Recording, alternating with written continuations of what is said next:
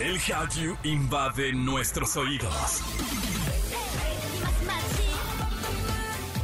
Súbete a la ola coreana. Caras bonitas y coreografías perfectas. Aquí comienza Exa K-Pop con Opa Kim.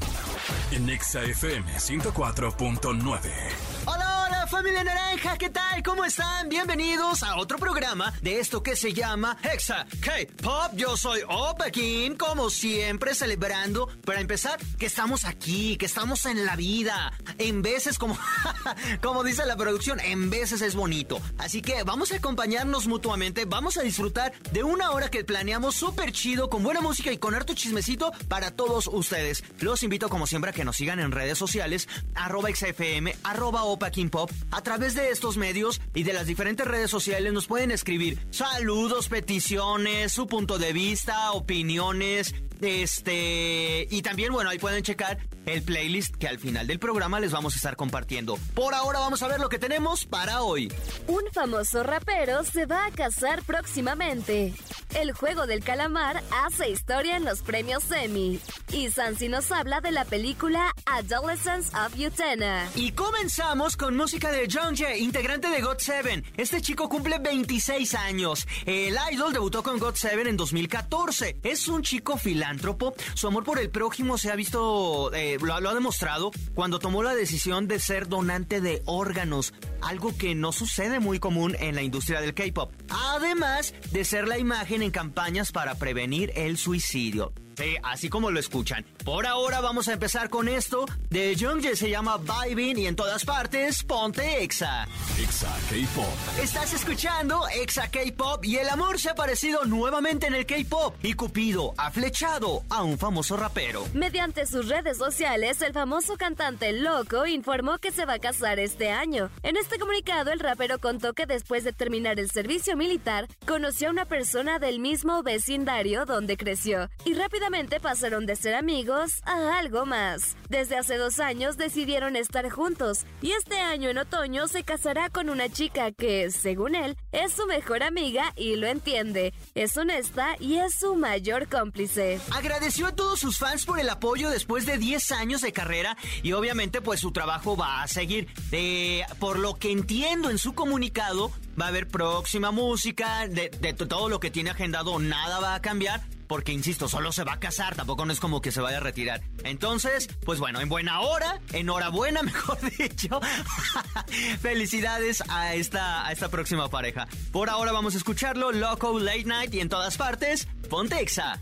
Exa K-Pop. Yo soy Opa Kim y te acompaño a través de la gran cadena naranja XFM y te platico que a pesar de que el juego del calamar se estrenó el año pasado, su éxito ha sido rotundo, incuestionable y ahora hace historia en los Emmy. La sensación global de Corea del Sur, Squid Game, el juego del calamar, ha hecho historia en la industria del entretenimiento mundial y ha ayudado a que los contenidos surcoreanos aumentaran su poder e influencia en el escenario mundial. En medio de los esfuerzos de Hollywood para una mayor diversidad e inclusión. En esta semana, la serie original de Netflix ganó seis premios Emmy, entre los que destacan Mejor Actor en una serie dramática para Lee Young-ye y Mejor Director de Serie Dramática para Wang Dong-hyuk. Esta es la primera vez que una serie de no habla inglesa gana estas categorías. Y tanto fue el logro que el presidente de Surcorea, Jun Suk-yeol, felicitó a los dos, o sea, tanto al director como al actor. Felicidades nuevamente a todos los de la producción y ya está confirmado que el juego del calamar segunda parte, segunda temporada, estará tentativamente de regreso, o mejor dicho, próximo a estrenarse en el año 2024. Y según esto, ya van a empezar las filmaciones.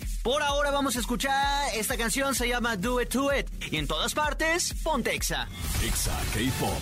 ¿Sabías que Google y Metaverso fueron demandados en Corea del Sur? Los gigantes de Internet Google y Facebook fueron multados por más de 100 mil millones de wones por recopilar información personal sin consentimiento de los usuarios. En una asamblea se consideró bajar la cantidad y apegarse a ciertos estatutos. Exa K-Pop.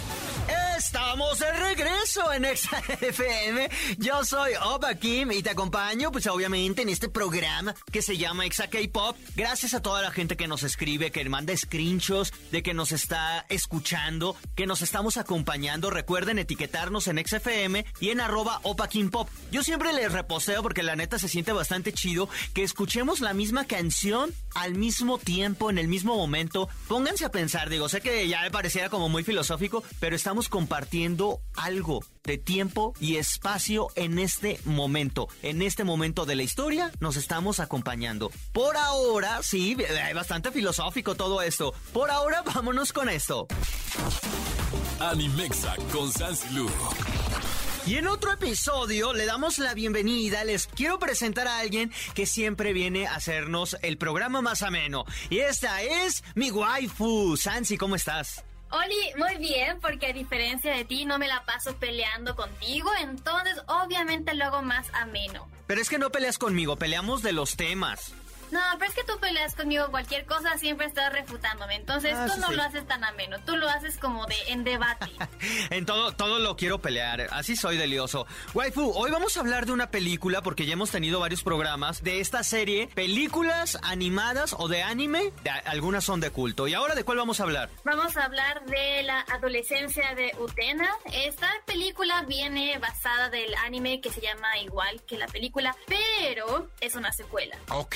Esta película es del 1999, es decir, estamos sí viendo películas bastante, bastante viejitas. Es probable que ustedes ni siquiera hayan nacido, pero algo que me gusta mucho, a diferencia de las previas que hemos platicado, es que en el estilo de esta sí se nota como el diseño muy angular, que sí es muy, muy clave de esa época, pero cuando lo comparas con todo lo, todos los paisajes y, y hasta la misma temática, como que sigue siendo muy vigente esta película. Y está llena de simbolismos. Y antes de platicar en sí de la película, ¿de qué se trata, waifu? Tenemos a Utena, que es nuestra personaje principal. Ella, pues tras la muerte de sus papás, es transferida a una prestigiosa academia que se llama Otori. Sin embargo, desde nuestro primer plano vemos que ella está vestido de hombre, porque se hizo una promesa a sí misma de que ella iba a ser su propio príncipe. Entonces, desde ahí como que ya estamos teniendo un poquito de idea de a qué quiere ir esta película, sobre todo si se llama La adolescencia, donde ella está como que vestida de hombre, pero es una mujer. Está en la búsqueda de sí, de su identidad, de no necesitar a nadie más. Pero al mismo tiempo se encuentra una escena pues de violencia por parte de un miembro estudiantil hacia otra chica y se da cuenta que esta chica termina siendo como la novia de la rosa. ¿Y a qué se refieren cuando la novia de la rosa es que es una chica que literal es como no me gusta decir el término, que, pero podría ser una esclava de la persona que gane ciertos duelos. Entonces, pues tenemos una, una película que está muy complicada, sí, de entender, por lo mismo que tú mencionaste, está llena de simbolismos, Así cualquier escena que ustedes ven, le ponen pausa y cualquier elemento gráfico que vean ahí va a ser un simbolismo. Entonces, es muy complicado, sí, pero lo fácil es, ¿saben qué? Es esta chica que está buscando su identidad, está en la escuela, ¿no? Porque pues es la adolescencia, típico anime de 14 años los chicos. Mira, es que sí me gustaría eh, darles una reseña, o mejor dicho, ustedes pensarían que la reseña va a durar más, pero no, realmente es eso, es, una, es un trama juvenil de reiteramos, una chica que está buscando que entra a una escuela y en la escuela suceden algunas cosas conflictivas como los mismos adolescentes pueden, que son un jardín de hormonas y a partir de ahí, pues bueno, básicamente va sobre su, sobre, en busca de su personalidad, de su esencia y de muchísimas cosas. Waifu, ¿por qué es importante esta película? Porque mezcla dos de los mejores mundos que hemos hablado aquí y es Sailor Moon y Evangelion, porque en esta película hay colaboración de ambos. La directora dirigió Sailor Moon y el diseñador de personajes es el mismo de Evangelion. Entonces, tenemos aquí escenas súper, súper, súper shojo que tienen diseños así súper bonitos, que son surrealistas. A cada rato hay rosas cayendo, a cada rato hay arquitectura francesa con un poco de Art Nouveau, con un poco de barroco pero lo que hace la contraparte aquí son los mechas. En lugar de tener un mecha como Evangelion, tenemos autos bastante deportivos, lo cual lo hace como no tiene una simbiosis tal cual, pero cuando ya estás viendo el simbolismo a lo que se refieren con los autos y la rapidez y todo eso como que te da sentido. Entonces, es muy buena porque junta lo mejor de esos dos mundos. Es una de las películas en verdad más complejas que he visto. La semana pasada, eh, bueno, en el, en el último programa hablábamos de Akira, que está padre, es, no está tan compleja de ver, pero les decíamos que pusieran atención como a, ciertos cuadros. En esta, la verdad es que hasta la trama parece compleja. ¿Por qué? Porque imagínate entender a un adolescente, waifu. Ahora ya somos adultos, ya lo podemos ver. Cuando ves al pasado resulta más fácil, pero un adolescente viendo este, este lenguaje de adolescente o estas expresiones de adolescente son muy complejas, tan solo desde la sexualidad. De entrada tenemos personajes femeninos que se ven enamoradeiras de personajes femeninos. O sea, ya desde ahí tenemos Yuri. Pero, pero, van vestidas algunas de hombre, que ya son como tomboy. Pero luego también vemos como algunos personajes masculinos muy andróginos. O sea, está rarísimo. Si viene como una, una deconstrucción sobre la sexualidad, sobre las preferencias, sobre incluso malas experiencias que tienes al descubrirte eh, en este desarrollo humano, en esta etapa de la vida. Y vaya, desde lo sexual, porque yo sí lo destaco porque va sobre eso, aunque no es explícita, no hay escenas tan, tan fuertes, pero sí es un descubrimiento sexual y también de, personalidad. O no sé cómo lo veas tú, waifu. Sí le ponen mucho énfasis a lo que es la sexualidad, porque como tú bien dices, hay Yuri. Y algo que me gusta mucho aquí es que en el personaje principal no necesariamente ella es la persona que se deconstruye, sino más bien ella es el motor para que los demás se deconstruyan, mientras que ella está, pues sí, desbloqueando esos recuerdos de la muerte, no necesariamente de sus padres, como lo mencioné, sino hay más muertes relacionadas a ella y ella no recordaba esto. Entonces creo que se le va juntando y se hace un caos en su vida, pero ella trata de ir como solamente a, a, descubrir de, o sea, qué es lo que tanto estaba olvidando yo o por qué estaba bloqueando este recuerdo, mientras que los demás, gracias a ella, están encontrándose a sí mismos. Creo que es lo que me gusta mucho de esta película porque al final siempre tenemos personajes principales en los que ellos son los que descubren todo, en los que ellos hacen esto, en los que ellos son como los únicos necesarios como para la trama. Sin embargo, aquí es diferente. Aquí es diferente. Las demás personas obtienen algo por este personaje que es Utena. Me encanta. No les quiero dar un spoiler, pero sí va a ser. ¿Dónde la pueden ver en el, en el mercado alternativo? Algo de lo que pasa y que sucede, insisto, no es tan explícito, pero se ve aunque es difícil de comprenderlo, es una escena de una violación. Lo cual me pareció muy fuerte, waifu, por dos cosas. Una, el tema en sí ya es complejo, pero es una película de 1999, lo cual, insisto, en aquellos años no era como tan visible, ¿sí me explico? Como retratarlo en alguna producción cinematográfica o, una, o algo audiovisual. Y segundo, porque es de adolescentes. Si bien ahora ya lo vemos como ya hay más visibilización, hemos hecho cultura de que tenemos que hablarlo, de que hay cosas que no deben de pasar y todo, sí me pareció como un poco choqueante que a, edad todos cuando somos adolescentes sí nos vemos muy maleados, ¿sabes? Como en esta pérdida de la inocencia. Entonces a mí me resultó como muy incómodo de ver o sea, como de asimilar que los adolescentes siguen pasando eso. ¿Cómo, cómo entiendes eh, la actividad sexual? Y, a partir de ahí, ¿cómo, cómo generas toda tu, tu, perspectiva? Es muy denso. Sí, y te lo presentan muy bonito. Creo que es, lo que es lo que más me impacta, de que puede ser una película súper vieja.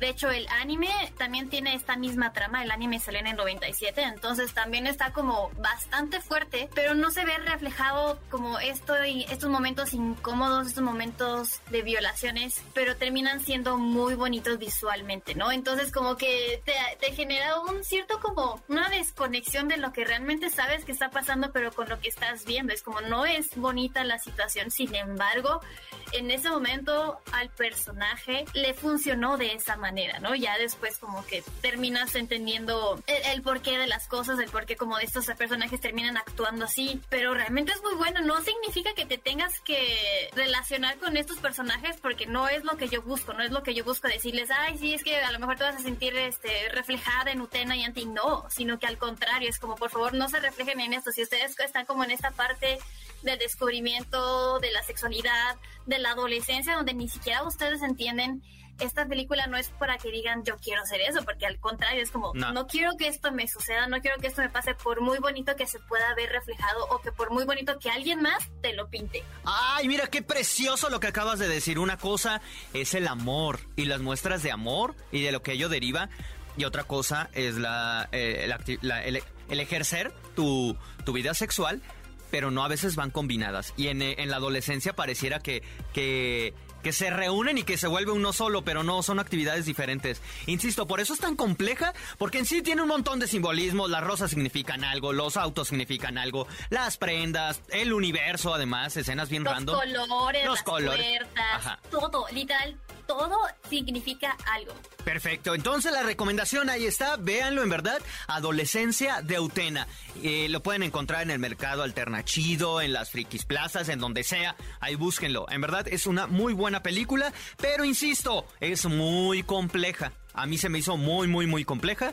Así que, ¿a ti, waifu? Sí, la primera vez sí fue como de, híjole, no sé qué estoy viendo y ya después como que vas relacionando un poquito de lo que está sucediendo y la tienes que ver varias veces como para entenderle y saber todos los simbolismos psicológicos que se están utilizando, pero sí, se disfruta bastante. Así que bueno, esta es una gran recomendación, waifu, muchísimas gracias por acompañarnos. Recuérdanos tus redes para seguirte, verte, olerte, estolquearte. Claro que sí, arroba Sansilu en Facebook, Instagram y Twitter. Perfecto, por ahora nos vamos a ir con música. Precisamente esta canción es parte del soundtrack. Es Shoyo Kakume Yutena. Se llama Tokinyo Anya Aiwa.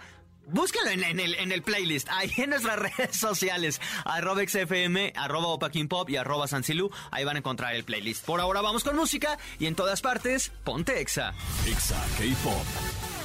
Y ha llegado el momento de decirles adiós. Muchísimas gracias a todos ustedes por haberme acompañado, por haberlo hecho posible. Gracias también a toda la gente de producción que, que sin ustedes muchachos pues no se escucharía tan lindo, no sería posible también. Y pues bueno, yo ya me voy, gracias a todos ustedes. Como siempre, eh, a Celaya, Piedras Negras, Comitán, Guadalajara, Quito, en Ecuador, a Mérida, Ciudad de México y a todo el Valle de México. Gracias infinitas. Recuerden que si se han perdido alguno de los episodios y lo quieren volver a vivir o lo quieren revivir, eh, escúchenos en podcast a través de su plataforma favorita, como nos buscan como Exa K-Pop. Y los invito a que nos acompañen en el próximo programa porque vamos a hablar del K-Pop que se hizo presente en la Fashion Week de Nueva York y además un fandom en verdad se coronó esta semana como los mejores. Y ya les diré por qué. Todo esto en el próximo programa. Cuídense mucho, soy Opaquín y los, ves, los escucho en la próxima. Anian.